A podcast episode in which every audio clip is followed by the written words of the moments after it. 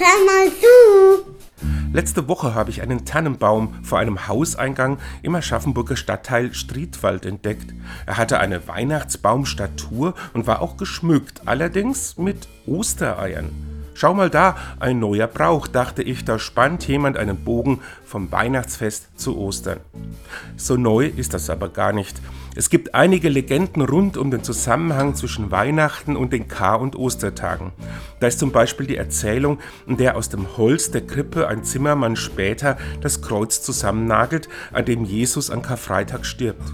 Oder die Geschichte von einem vierten König, der so vom Weg nach Bethlehem abkam, dass er 33 Jahre zu spät in Jerusalem ankommt und Zeuge der Kreuzigung wird.